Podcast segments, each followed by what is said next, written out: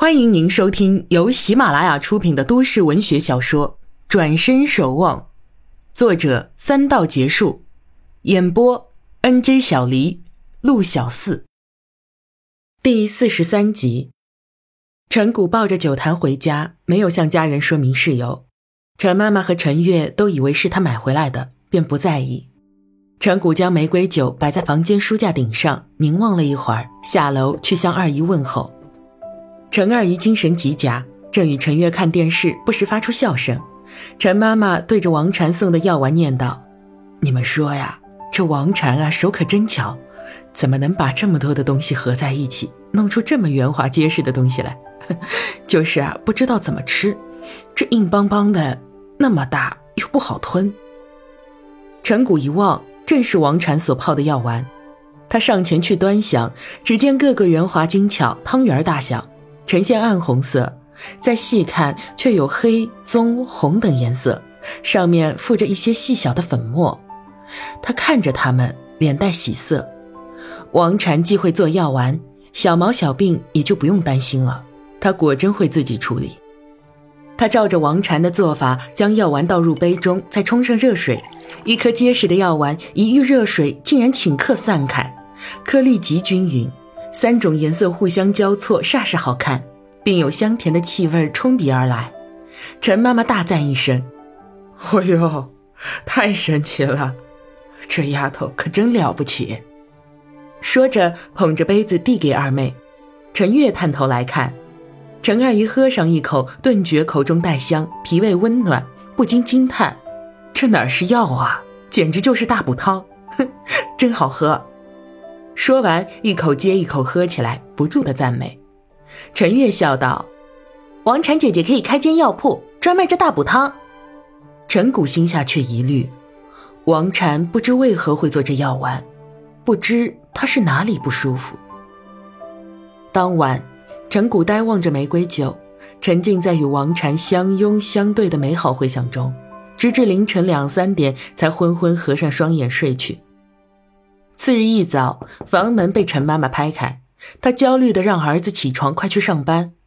陈谷嘴里虽道：“王禅说要一个人安静，我在家等他消息。车子也开回来了，一有事儿我很快就会过去的。”但也迅速穿上衣服，随在母亲身后出来。陈妈妈将信将疑看了儿子一眼，低声嘀咕：“你又不会吵吵闹闹，怎么他不让你陪着？”陈谷不便多言。单手搭着母亲的肩道：“没什么，他只是喜欢安静。再说回来这几天也没怎么休息，我总不能整天腻着他吧？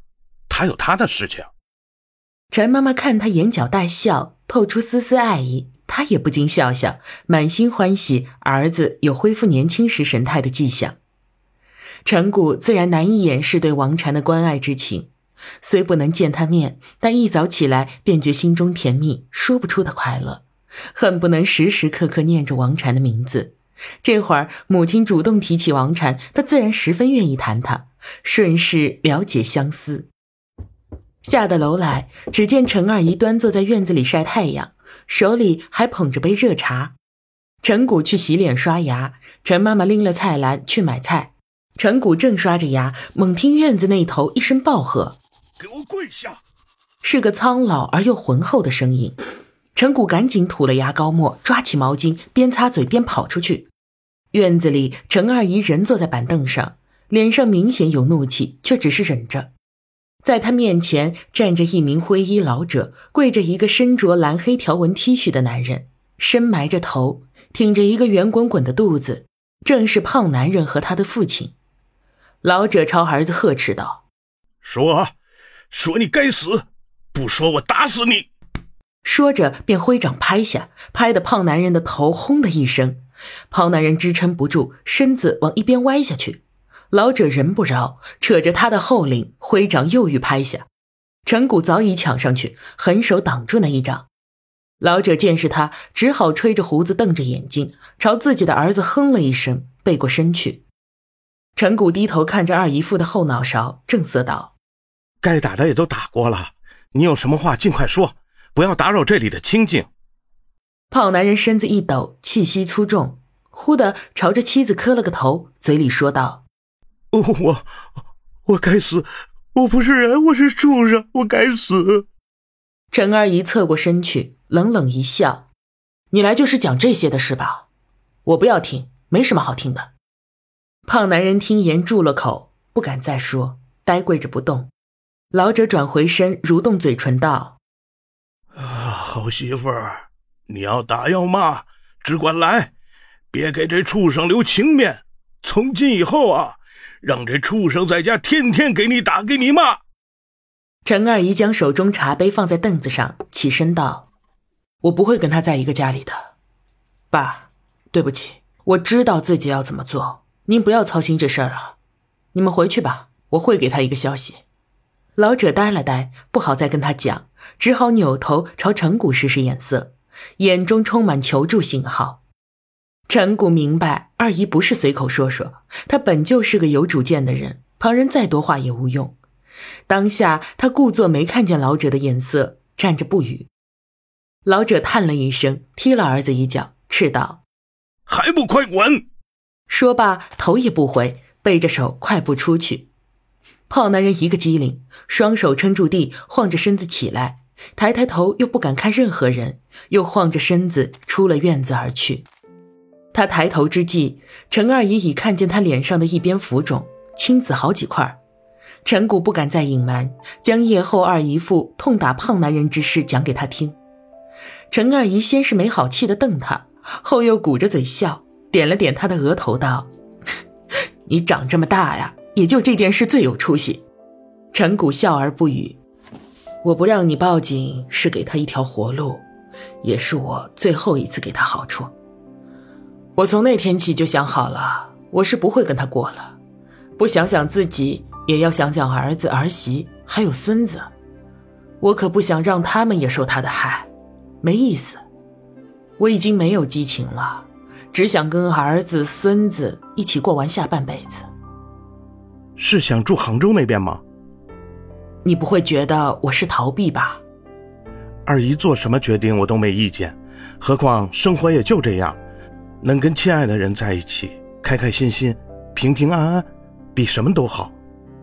他说着这话，竟顾自联想到王禅，心中一阵柔意。陈二姨拉起他，让他坐在自己旁边。我还没跟你妈妈讲这事儿，等我办好离婚手续啊，公司也要交给别人打理。本来呢，我想把公司交给你，可我知道你不愿意，不然啊，早几年你就答应来上班了。二姨，您知道我脾气的，何必再讲？再说。我也没这能耐啊，就算去上班了，也未必扛得起这重任。陈二姨却不以为然：“阿古，你也老大不小了，也该为自己打算打算。谁都不是天生就会打理生意的，你这一身好手艺呀，千万别荒废了。二姨希望你自己有个事业，别让你那死去的爷爷和爸爸失望。”陈谷闲散惯了，对生意事业之事早已淡忘。尤其是近几年一心为王董开车，更没去想这些事儿。此时听二姨的劝言，不由沉疑不定。陈二姨深深叹口气道：“你们陈家靠着木工活手艺，不知赚了多少人气。当初你爷爷呀，为了不让这手艺断了传人，让你爸和你叔伯都要学会学精，宁愿不要什么安稳的单位，也要守住这传家的手艺。你爸是最有出息的。”本来完全可以在村里当他的支部书记，可他不忘本，辞了职，一心就想做木工。唉，你爸去世后啊，你那几个叔伯大概渐渐心就懒了，整天忙于工作事务，哪还有什么时间去弄什么桌子啊、椅子的？我不强迫你去我公司上班啊，也是这个道理，不希望你远离了自己的手艺。